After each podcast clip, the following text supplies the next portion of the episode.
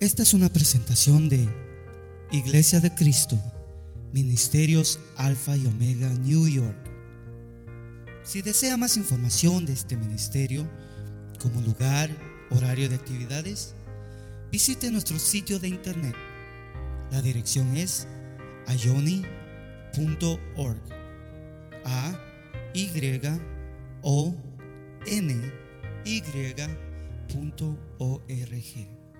Allí encontrará diferentes recursos y enlaces a nuestras plataformas sociales que deseamos sean de bendición para su vida. Bendiciones. Tome su asiento, por favor, amados hermanos. Y quise leer desde el versículo 10 en adelante porque el versículo 13 es como que estuviera encerrando lo que ya desde los versículos pasados venimos leyendo, específicamente cuando nos habla de la armadura de Dios, que creo que es un concepto que la mayoría de cristianos conocemos, que la Biblia dice, que hay una armadura de Dios. Todos hemos oído, ¿verdad?, que hay una armadura de Dios. Y en la continuación de este concepto que el apóstol está hablando aquí en Efesios, de que nuestra lucha espiritual es contra seres espirituales, criaturas espirituales, que los eh, identifica como principados, potestades y huestes o, ejércitos de maldad en, en las regiones celestes. Algo que yo quiero que usted a lo menos considere conmigo, es que el objetivo principal del enemigo es desviar la verdad de Dios.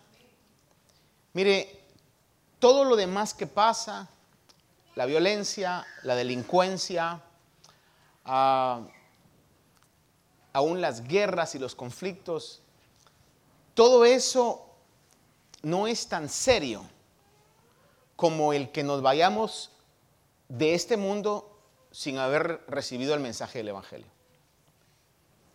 Sé que a veces humanamente nos cuesta asimilar eso, pero lo más valioso que usted tiene no es su casa. Lo más valioso que usted tiene no son las posesiones. Lo más valioso que nosotros tenemos ni siquiera es esta vida física. Porque esto se va a acabar. Creo que eso no es noticia para ninguno, ¿verdad? No queremos pensar que un día todos vamos a terminar, pero usted tiene fecha de caducidad. Y yo también. Para que no vaya a decir usted que me está echando sal, hermano. Todos tenemos una fecha de expiración. Dios tiene contado el número de nuestros días. Yo al Señor le soy muy honesto en mi, mi vida y le digo, Señor, yo no quiero un día más de lo que tú quieras darme. Como tú quieras, cuando tú quieras, Señor, tus planes son perfectos. Así es, Dios tiene contado, de hecho dice que en su libro tiene contado el número de nuestros días. Entonces, we better be ready. Nos conviene estar listos. Lo más importante es nuestra salvación, hermano. Eso es lo más importante. The most important thing in this life is your salvation. The security of your salvation. Lo demás se queda, hermano. Lo demás, comparado con eso, a mí no me interesa que una persona se vaya haciendo trillonario, si en dado caso ya hay alguien que tenga ese título, pero si se fue al infierno, hermano, qué triste es su, realidad de vida. Preferible ser un Lázaro mendigando las migajas del rico, pero que lo reciba en el seno de Abraham ahí arriba. No sé si usted está de acuerdo conmigo con eso, pero esa es la realidad, hermano. Lo más importante es lo espiritual y, discúlpeme que le recalque esta, este principio, pero vale la pena que nos lo recordemos. De cuando en vez estar recordando eso. Porque el mundo nos atrae, nos seduce y nos engaña a las cosas pasajeras y vanas de esta vida. Con esto yo deseo con todo mi corazón, como el apóstol Pablo le decía a Juan, deseo que sean bendecidos en todo, como prospera su alma. Pero todo lo material hermano, no puede compararse con lo espiritual. Y el punto principal del diablo es desviarnos de la fe. Que abandonemos lo más precioso. Es como lo que pasó con nuestros antepasados. Digo, si usted como yo nacimos en América Latina, no sé si pasaría lo mismo en Sudamérica por los peruanos, colombianos y eh, demás, chilenos, etcétera, venezolanos. Pero a los centroamericanos, los españoles, nos robaron todo el oro y nos dieron espejitos. Y nuestros inteligentes padres cuando miraban un espejito y se podían ver, ah, hermano, y daban las ollas de oro y todo, hermano, y nos dejaron espejeados, pero bien pelados, hermano, con recursos naturales. Cuando algo funciona, el diablo no lo va a cambiar. Hoy es exactamente el mismo principio. Abandona lo espiritual por lo material. Te voy a dar. Y ahí andamos nosotros siendo todavía Ah, convencidos, engañados realmente, engañados por esas situaciones. Porque lo que el enemigo quiere es desviar nuestra fe. De hecho, la Biblia dice que tienen enseguecido al mundo para que no vean la gloria de Dios en la persona de Cristo Jesús. Ese es el principal objetivo de las eh, potestades, principados y huestes de maldad en las regiones celestes. Ahora, tenemos que mantenernos firmes en esa esperanza. Si yo digo esta noche la palabra firme, ¿qué nos trae a la memoria inmediatamente? A ver, alguien que me ayude aquí. A ver, Darwin, si yo digo firme, ¿qué es lo primero que viene a tu memoria? Solidez. ¿Alguien más? A ver, Marlon, ¿qué viene a su memoria cuando digo firme? Listo, ¿verdad? Por ejemplo, algunos nos entrenaron a que en el día de la celebración de la independencia de nuestro país teníamos que marchar, hacer un desfile. Y si alguno aquí fue soldado, sabrá muy bien que cuando se le dice firme, interpreta eso de otra manera. Interpreta ponerse recto, hermano, meter, bueno, que los soldados no tienen panza, ¿verdad? Sino que puro abdomen ahí, pero sacar el pecho y estar, estar sólidos estar enfocados en lo que están, listos también, ¿no? Implica muchas cosas. Fíjese que yo estaba viendo el significado de eso y es algo bastante abstracto, bastante complejo la palabra firme. Sin embargo, la Biblia nos lo marca varias veces, que los cristianos tenemos que estar firmes. Es algo que no podemos olvidarnos. Estar firmes es un mandato de Dios, es el deseo de Dios, que estemos firmes. Primera de Juan 5:4 dice aquí, porque todo lo que es nacido de Dios vence al mundo, y esta es la victoria que ha vencido al mundo, nuestra fe. ¿Y quién es el que vence al mundo? Sino que el que cree que Jesús es el Hijo de Dios. Firmes en esa creencia, firmes en esa esperanza firmes en ese concepto, para que venzamos al mundo. Todo lo que el diablo a través del mundo quiere ofrecernos, lo que va a hacer que venzamos es la firmeza que tengamos en nuestra fe. Porque estoy seguro que todos tenemos fe, pero estoy seguro también que hoy en este lugar hay diferentes medidas de fe. Hay quienes tienen una fe más firme que otros. Ojalá que todos tengan su fe más firme que la mía. Pero es lo que la palabra dice, que todo el que vence al mundo ah, es nacido de Dios y la victoria que ha vencido al mundo es, ¿qué? A ver, la victoria que ha vencido al mundo, ¿qué es? Nuestra fe. Tenemos que mantener esa fe sólida, estable, fuerte. A donde quiero llevarlo hoy, en este tiempo, es a la consideración de esa palabra. Como le digo, no pude pasar de eso. En Efesios 6:13 vemos entonces el versículo y dice, por tanto, tomad toda la armadura de Dios, ¿para qué? Para que podáis resistir en el día malo y habiendo hecho estar firmes. Ahora, en relación a la armadura de Dios, yo sé que usted lo ha oído, es un concepto, como le decía yo, que los cristianos conocemos muy bien. Son seis elementos que Pablo habla es el cinturón, la, coros- la coraza, eh, los zapatos o las botas, podría entenderse eso. También está el escudo, está también el casco o el yelmo y está la espada. Y sobre eso te hablaremos en detalle otro día, pero son seis piezas. Ahora quizás, solo para mencionarle esto, es que las primeras tres piezas, la coraza, el cinturón y las sandalias, los soldados lo tenían todo el tiempo. Todo el tiempo estaban vistiendo la coraza, el cinturón y las sandalias. Pero las otras tres piezas, el casco, la espada y el escudo, era cuando la batalla lo necesitaba. Los tenían listos, pero no todo el tiempo andaban con la espada, con el casco y con el escudo. Porque hay momentos en los que tenemos que utilizar eso. Y no es en todos los momentos. Sin embargo, los primeros tres siempre los tenían. Y es la, el ejemplo, la comparación, la analogía que Pablo está utilizando. Por alguna razón es que él lo utiliza ahí.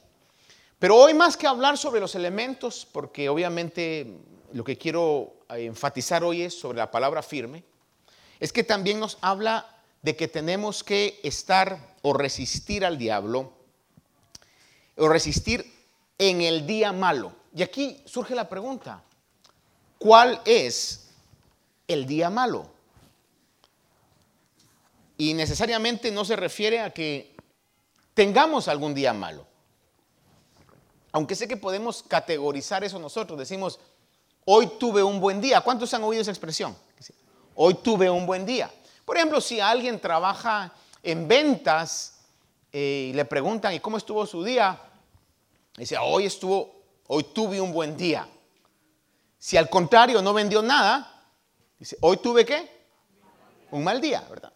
Sin embargo, no se refiere a esas situaciones, o por ejemplo, a cómo se han portado los niños o, cómo se ha complicado el trabajo. No se refiere a eso, sino cuando habla de el día malo, está hablando de la época actual en la que vivimos. Cuando la Biblia habla del día malo, está hablando de lo que hoy estamos viviendo. Oiga esto, desde la caída de Adán hasta que el Señor retorne para instaurar el día bueno, que será la instauración del milenio. Todo ese tiempo es lo que bíblicamente se conoce como el día malo. Es decir, que la Biblia cuando está diciendo para que resistan mientras estén en este mundo viviendo, mientras el Señor viene, tienen que estar firmes para que resistan hasta que el Señor cambie ese día malo en un día bueno. Efesios 5:16 habla y dice que aprovechemos el tiempo porque los días son malos. Y ahí lo aclara de una manera más específica. No dice algunos días son malos. Dice aprovechando bien el tiempo porque los días son malos. Y creo o espero que cada uno de nosotros podamos estar siendo motivados por el Espíritu de Dios a que podamos aprovechar el tiempo que tenemos. De cualquier manera, hermano. Mire, por ejemplo, en cosas prácticas, le voy a decir, estaba leyendo el otro día que dice que nuestro cerebro tiene asimilación en lo último que nosotros podemos eh, meditar antes de ir a dormir. Oiga eso. Entonces, si yo, por ejemplo, voy a pensar, digo, ok, eh, antes de ir a dormir, eh, yo me voy a poner a leer algo bueno, estoy aprovechando el tiempo. Pero si me pongo a leer otras cosas, hermano, eso es lo que va a estar asimilando mi cerebro. Entonces, si yo debo de aprovechar el tiempo, ¿qué es lo que tengo que hacer? Decir, pues no tengo mucho tiempo, pero el poco tiempo que voy a tener, voy a tratar de invertirlo en algo bueno. Y quizás pueda pasar en, en la mente de, de, nosotros los humanos de decir, ay, pero es que a mí me, me distraen ciertas cosas. Déjeme ponerle este ejemplo. hay una edad, voy a ponerle, discúlpeme, no me gusta hablar de esto, pero como dijera alguien, es la única vida que conozco. Con mi esposa hemos llegado a una edad en la que ya no podemos comer de todo. Es decir, sí podemos comer de todo, pero no como quisiéramos, ni a la hora que quisiéramos. Por ejemplo, a veces nosotros hemos salido a compartir con unos hermanos y entonces me, ven a mí decir, ¿qué quiere? Una hamburguesa. Y todos los hermanos quizá van a pedir algo distinto, pero como vieron que el pastor pide hamburguesa, van a decir, ay no, el pastor no quiere gastar, ¿verdad? No es eso, les digo yo. Lo que pasa es de que yo no puedo comerme una hamburguesa aunque se me antoje más arriba de las 3 de la tarde. No puedo. Es decir, sí puedo, pero tiene consecuencias me siento mal, pero si es antes de eso, digo, ahora es cuando me la voy a comer. Y ya más tarde si me da hambre, pues me como una ensalada o algo más con menos grasa quizás. Ahora, es decir, uno tiene que ser selectivo. Me gusta a mí, por ejemplo, en la noche tener que comer más ensalada que otras cosas. No, no, no me gustaba. Pero tuve que acostumbrarme. Pero ahora me hace falta. No sé si me explico en esto. Los jóvenes están diciendo, What? ustedes olvídense de eso. Pero le pregunto a aquellos que ya pasamos cierta situación, que ya les haga falta los vegetales, quiero que levanten la mano conmigo y me hagan sentir bien, por favor que ya le ofrecen a usted y dice, mm, mejor usted lo va a dar una sopita. Ay, no va a querer el filé miñón y las chuletas. Y ya naturalmente uno como que elige otras cosas. Pero fue fácil acostumbrarse. No. No fue fácil acostumbrarse. Entonces uno puede venir y decir, no, pero es que yo necesito, perdóneme que le diga esto, meter young philosophies in my mind. Mi consejo hoy, de acuerdo a la Biblia, sería desacostúmbrese. Comience a meter lo bueno, a comer lo bueno, y va a ver que al cabo del tiempo le va a comenzar a hacer falta. Y lo tonto, y lo estúpido, y lo bajo, lo va a aburrir va a sentirse así como, yo estoy perdiendo mi tiempo en esta. ¿Por qué? Porque su espíritu se acostumbró a otro tipo de situación que lo está nutriendo espiritualmente. Por ejemplo, voy a entrar a un detalle una vez más, perdóneme que le diga esto. Pero días atrás, con mi esposa venimos, y bueno, lo voy a decir porque es un consejo que quisiera decirlo a todo mundo, a todo cristiano. Que lo consideren nada más. Teníamos Netflix. Lo cortamos, hermano. Porque es una eh, degradación a los principios morales. Y obviamente usted va a ver, hermano, y de repente está viendo una película o está viendo algo, una serie o algo, y de repente salen con sus mensajes directos, hermano, sobre eso. Al grado que nos ofendía porque estábamos viendo algo, estaba interesante, ya, quitemos eso, quitemos eso. Todo a medias lo que estaba ahí. Entonces, usted considérelo. otro día hablamos con una pareja y nos decía, nosotros también lo quitamos porque la única que miraba era uno de nuestros hijos, ¿verdad? Y usted no sabe lo que está siendo alimentado con eso. Considérelo. No tome mi palabra, pero cáncele por favor Netflix, hermano. Ay, no, pastor. ¿Y entonces qué voy a ver? Va a ver que va a haber otras alternativas mejores. Que van a darle más sentido al tiempo que usted está invirtiendo para que no sea contaminada más su alma. Bueno, ya olvídese lo que le voy a decir porque si no va a bloquearse usted en lo que le quiero seguir diciendo porque le dije que cancelara Netflix. Estar firmes entonces, resistir el día malo, es porque estamos viviendo un día terrible, hermano. Y nos ha tocado vivir eso. Y Dios sabe por qué quiso que usted y yo naciéramos en este tiempo. Obviamente, todas las épocas han tenido sus momentos oscuros, hermano, pero creo que nunca antes en la historia eh, estamos acercándonos más al avance de la iniquidad, al avance de la maldad, como lo estamos viendo ahora en todos los círculos. Es la realidad que vivimos. Ahora, el concepto de estar firmes, fíjese que es tan importante que solamente en el, la carta a los Efesios podemos verlo repitiéndose en esta lectura. Lo vemos en el versículo 11. Dice aquí, revestidos con toda la armadura de Dios para que podáis estar firmes, en el versículo 11. Lo vemos en el versículo 13 que leímos. Y en el versículo 14 dice, estad pues firmes. O sea, está recalcando, está firmes, está firmes, estar firmes. Tres veces. ¿Qué es lo que nos quiere decir el apóstol Pablo o el Espíritu a través del apóstol Pablo? Que hay que estar firmes. ¿Sí está conmigo hoy? O todavía se quedó con Netflix diciendo, ¿qué es lo que nos está gritando? Estén listos, estén preparados, estén sólidos, estén firmes. Ready. Primera de Pedro 5, 8 y 9 dice, sed de espíritu sobrio, estad alerta. Vuestro adversario el diablo anda al acecho como león rugiente buscando a quien devorar, pero resistidle firmes en la fe, sabiendo que las mismas experiencias de sufrimiento se van cumpliendo en vuestros hermanos todo el mundo.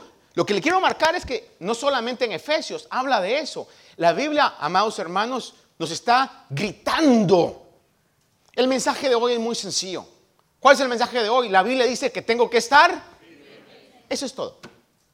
Pero quiero que lo considere que no solamente lo dice Pablo en Efesios, lo dice Pedro también en su carta. Ahora, Pedro dice que para estar firmes necesitamos estar sobrios y alertas ante la constante realidad del ataque del diablo. Amados hermanos, el diablo no está descansando, nos está dando breaks. El diablo está constantemente acechando para poder devorar lo bueno de Dios que tenemos. Primera Corintios 15, 58 dice, por tanto, mis amados hermanos, estad firmes. Una vez más, la Biblia nos está diciendo, por tanto, mis amados hermanos, estad firmes, constantes, abundando siempre en la obra del Señor, sabiendo que vuestro trabajo en el Señor no es en vano. El 16, 13 de Primera de Corintios dice, estad alerta, permaneced firmes en la fe, portados varonilmente, que eso es, pórtense con coraje, con valor, eso es lo que quiere decir. Sed fuertes. ¿Cuál es el mensaje de esta noche, amados hermanos? Porque de una u otra manera, yo, yo, no voy a cambiar esto hasta que Dios quiera, ¿verdad? Pero yo quiero que usted esté y yo totalmente convencido que lo que predicamos aquí es porque está en la Biblia. Y que la Biblia sólidamente lo dice. La importancia de la doctrina bíblica. ¿Verdad? Y si lo llevo a muchos pasajes, a lo menos que Dios me dé la gracia para que todos estén entrelazados y usted pueda salir convencido de qué predicó el pastor. Dijo un montón de cosas, pero lo que sí sé es que habló de que tenemos que estar firmes. Es todo. Amén. Bueno, ¿cuántos me apoyan con eso? Filipenses 1:27 dice, mire lo que dice, solamente comportados de una manera digna del Evangelio de Cristo, de modo que ya sea que vaya a veros o que permanezca ausente, pueda oír que vosotros estáis firmes en un mismo espíritu, luchando unánimes por la fe del Evangelio. Puedo sentir como la Biblia nos está gritando en todo su contenido que debemos de considerar seriamente esto. Ahora, cuando habla aquí, el pasaje de Filipenses está diciendo, comportaos de una manera digna del Evangelio. Es decir, que el estilo de vida tiene que ser consecuente, consecuente a nuestra creencia. ¿Qué quiero decir con eso de consecuente a nuestra creencia? Yo le estaba pidiendo al Señor y le he dicho, Señor, por favor, ayúdame a vivir lo que predico. Por favor, Señor, ayúdame porque yo soy débil, yo soy malo, yo no puedo, Señor. Pero has dejado tu bendito Espíritu Santo que puede inclinar mi corazón a lo bueno, Señor. Inclina mi corazón a amarte, a temerte, a buscarte. Esa es mi oración. Porque si alguien sabe lo malo que yo soy, soy yo. Pero también sé lo grande del amor de Dios. Y Él nos ha dado su espíritu para nosotros. Dice que Él da el querer como el hacer. Ahora, la Biblia me dice, comportaos de una manera digna del Evangelio. Es decir, que lo que nosotros decimos tiene que ser eh, igual, consecuente pues a lo que predicamos, a lo que enseñamos, a lo que confesamos, de acuerdo a lo que creemos. Y esta, este estilo de vida nos lleva a una correcta unidad para estar peleando unánimes por la fe, por la fe del Evangelio. Primera Pedro 3, del 15 al 16. Mire lo que dice acá. Santificad a Cristo como Señor en vuestros corazones, estando siempre preparados para presentar defensa ante todo el que demande razón de la esperanza que hay en vosotros. Pero hacedlo con mansedumbre y reverencia, dice, teniendo buena conciencia, para que en aquello que sois calumniados sean avergonzados los que difaman vuestra buena conducta en Cristo. Tengan buena conciencia. ¿Qué quiere decir eso? A que yo tengo que tratar de vivir de acuerdo a lo que el Evangelio me dice que debo vivir. ¿Sí me explico, hermano? Creo que no es un concepto muy enredado, ¿verdad? ¿Qué es lo que tengo que hacer?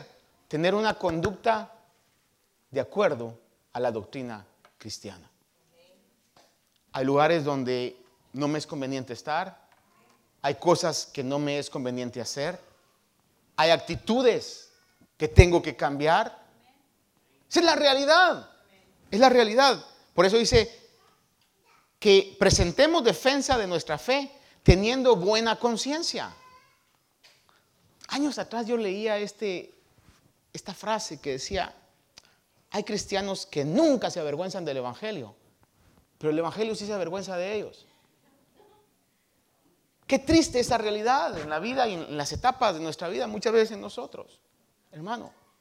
Por eso dice aquí el apóstol Pablo, teniendo buena conciencia, para que en aquello que sois calumniados sean avergonzados los que difaman vuestra buena conducta en Cristo. Venía a mi mente, y le recuerdo nada más este pasaje, acerca de Daniel. Este hombre que llegó desde joven a Babilonia, que era la cuna, hermano, de una cultura que estaba realmente perdida, y se mantuvo desde su inicio honrando a Dios. Qué, maravillosa actitud, ¿verdad? Honrar a Dios desde el principio. Capítulo 6 de Daniel, versículo 4 y 5. Cuando no podían encontrarlo en nada chueco, ninguna movida chueca, lo que quisieron hacer es difamarlo. y, a la misma vez también dijeron, la única manera en que podemos nosotros hacer que él pueda ser eh, acusado es que se encuentre algo en relación a su fe.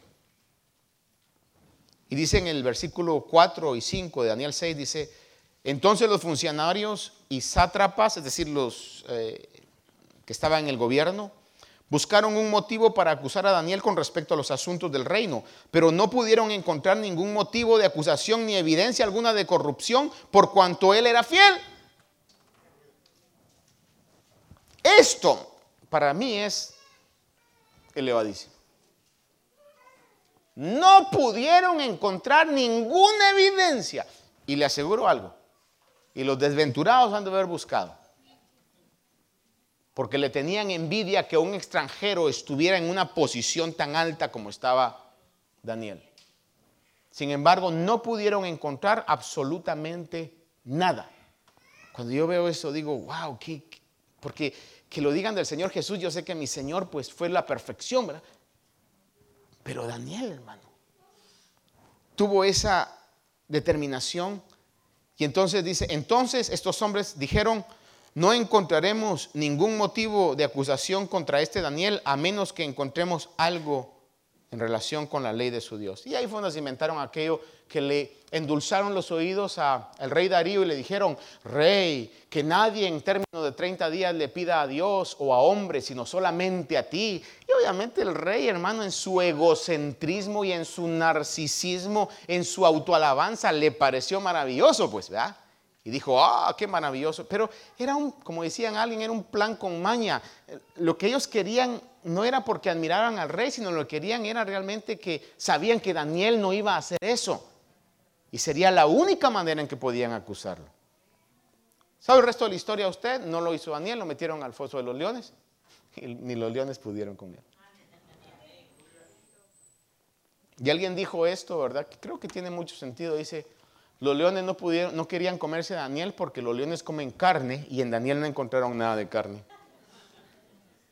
Pero cuando bajaron a los otros carnudos, hermano, no habían bajado cuando ya se los habían devorado. Colosenses 4:12 dice aquí, Epafras, que es uno de vosotros, siervo de Jesucristo, os envía saludos, siempre esforzándose intensamente a favor de vuestro, o vuestro en sus oraciones, para que estéis firmes, perfectos y completamente seguros de toda la voluntad de Dios. Una vez más, habla de firmeza. Ahora, aquí habla algo muy importante, y es que necesitamos orar unos por otros para estar firmes. ¿Está conmigo esta noche? ¿Qué es lo que le acabo de decir? ¿Ha orado usted por hermanos esta semana? ¿Ha tomado un tiempo? No le voy a decir media hora, pero quizás dos minutos para decir, Señor, ayuda a mi hermano, ayuda a mi hermana.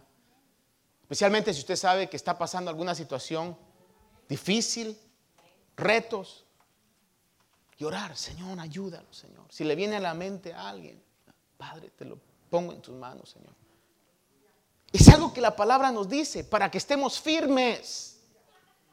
Para que podamos todos estar firmes, amados hermanos. Para que Dios nos encuentre firmes. Necesitamos la oración unos por otros. Mire, si usted dice, no, pero yo no necesito que oren por mí. Hermano, esas oraciones que aquel desprecie, por favor hágalos por mí. Porque yo sí necesito sus oraciones. Esposo y yo necesitamos sus oraciones, hermanos. Todos necesitamos esa oración. Ahí dice la palabra. Epafras dice, ora por vosotros para que estéis firmes y constantes. Yo desde un tiempo atrás, hermano, mi oración por ustedes es, Señor, que la fe de mis hermanos no falle, Señor.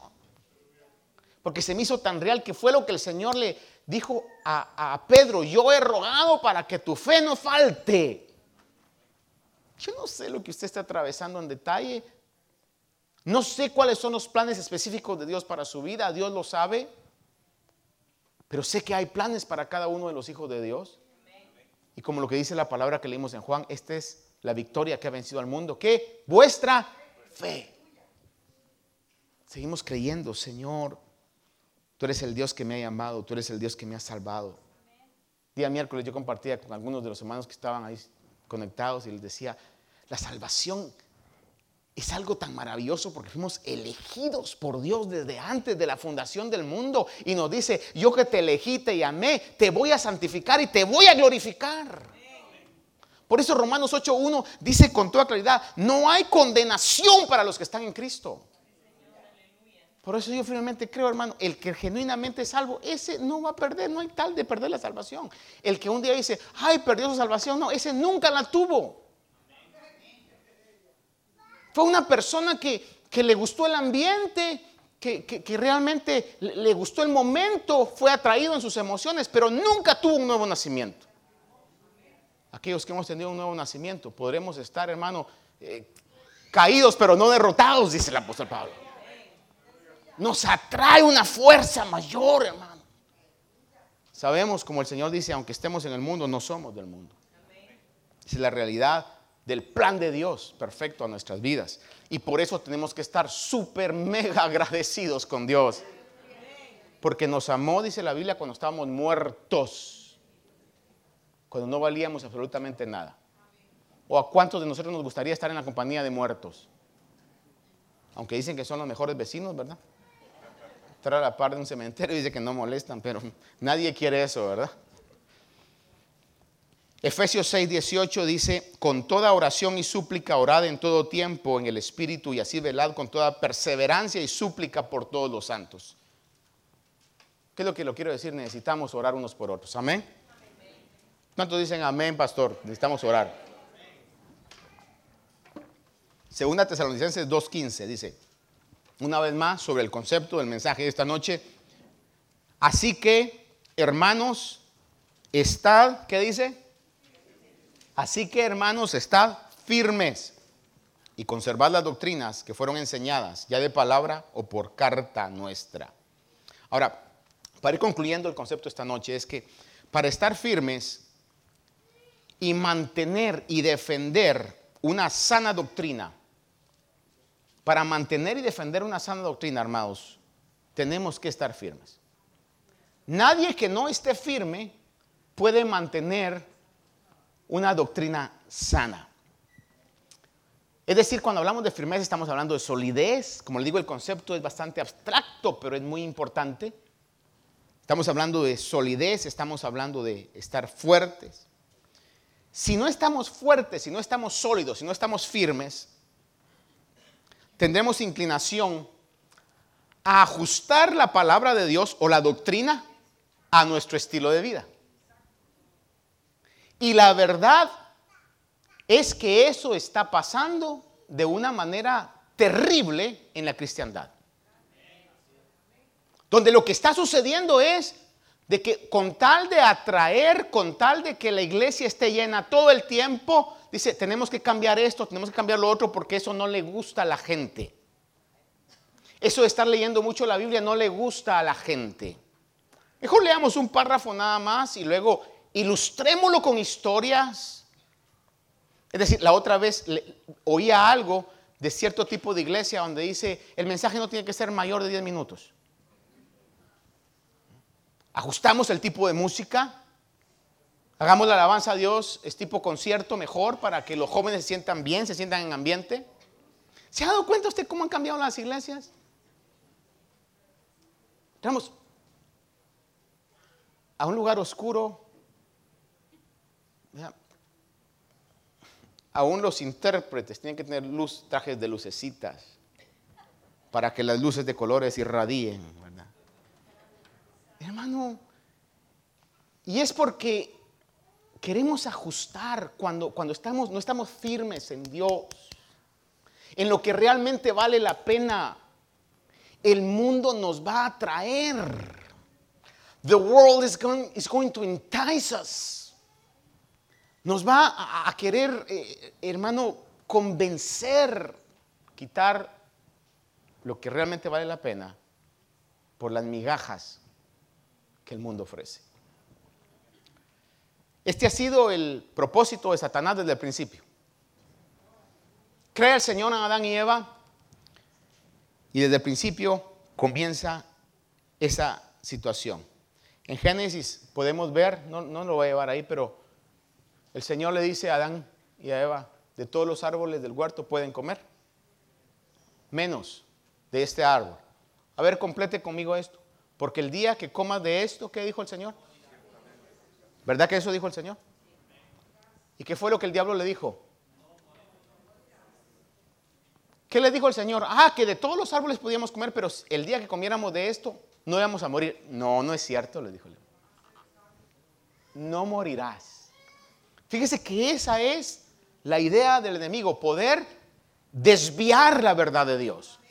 Por eso hoy más que nunca tenemos que estar seguros cuál es la verdad de Dios. Y la verdad de Dios nos grita You have to be strong. Tienen que estar firmes. Amén. Segunda Pedro 3, 16, 17 dice, en relación a la, a, la, a la, contaminación de la doctrina, dice, asimismo en todas sus cartas, está hablando Pedro, está hablando de Pablo, dice, asimismo en todas sus cartas habla de ellas, de esto, en las cuales hay algunas cosas difíciles de entender, que los ignorantes e inestables tuercen, como también tuercen el resto de las escrituras, para su propia perdición. Por tanto, amados, sabiendo esto de antemano, estad en guardia, no sea que arrastrados por el error de hombres libertinos, caigáis de vuestra firmeza. No sea que arrastrados por hombres libertinos que dicen, ah, ustedes le dijeron que eso era pecado. No, lo que pasa es que ustedes tienen un pastor anticuado, un pastor que se quedó en el siglo pasado. Ahora ha cambiado. Dios es tolerante y Dios entiende la época que vivimos y acepta lo que le podamos dar. No, Señor. Dios no ha cambiado. Dios no cambiará. El mundo va a cambiar. Pero Dios anda buscando una iglesia que pueda ajustar su vida a lo que a Él le agrada. Y solo ahí vamos a poder decir, si Dios con nosotros, ¿quién contra nosotros? ¿Se imagina que Daniel no hubiera sido lo que fue? Se lo comen los leones. Por un momento, hermano, miren un minuto, viaje conmigo a los zapatos de Daniel. Imagínense que a usted lo están metiendo a un foso de los leones. Y yo quiero pensar que Daniel quizás no sabía que Dios lo iba a librar. Ya de haber dicho, Señor, pues así voy a terminar, voy a terminar creyendo en ti. Y que baja, hermano, y los leones se le quedan viendo. Imagino que ya con una su hora de estar ahí, Daniel ya les perdió el miedo a los leones. Pienso yo. O no sé si Dios le reveló y le dijo, Daniel, ¿no te van a comer? Yo me hubiera puesto a molestar a los leones, hermano. Hermano, montaban los leones, quizás Daniel ahí, ¿verdad? Qué bonita bestia, ¿verdad? ¿Pero por qué? Por su firmeza, por su integridad, porque estaba honrando a Dios. Porque la Biblia dice, completa el verso, Dios honra. ¿Cuántos creemos eso? El último versículo, Judas, en su único capítulo, porque solo un capítulo tiene Judas. Versículo 3 y 4 dice, amados, por el gran empeño que tenía en escribiros acerca de vuestra común salvación, he sentido la necesidad de escribiros exhortándoos a contender Oiga esta frase, ardientemente por la fe que de una vez y para siempre fue entregada a los santos. Pues algunos hombres se han infiltrado encubiertamente, los cuales desde mucho tiempo antes estaban marcados para esta condenación, impíos que convierten la gracia de nuestro Señor en libertinaje y niegan a nuestro único, soberano y salvador Jesucristo. Entonces veamos que la palabra claramente nos dice que debemos de mantener firmes en nuestra fe. Y la base de nuestra fe, determino con algo que he estado diciendo muchas veces anteriormente. Creo y estoy seguro, a lo menos a mi vida, que la Biblia es mi base o mi fuente de fe y de conducta. Cuando digo de fe es, vamos a creer el mensaje que está en la Biblia. Y vamos a conducirnos de acuerdo a lo que la Biblia dice que como cristianos debemos de conducirnos. Así que hoy cierro con esto.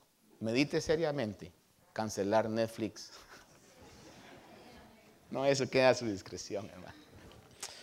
Padre Santo, en esta hora te doy gracias, Señor Esperamos que esta meditación haya bendecido su vida. Si desea más información de este ministerio, como lugar, horario de actividades, visite nuestro sitio de internet. La dirección es ayoni.org. A Y O N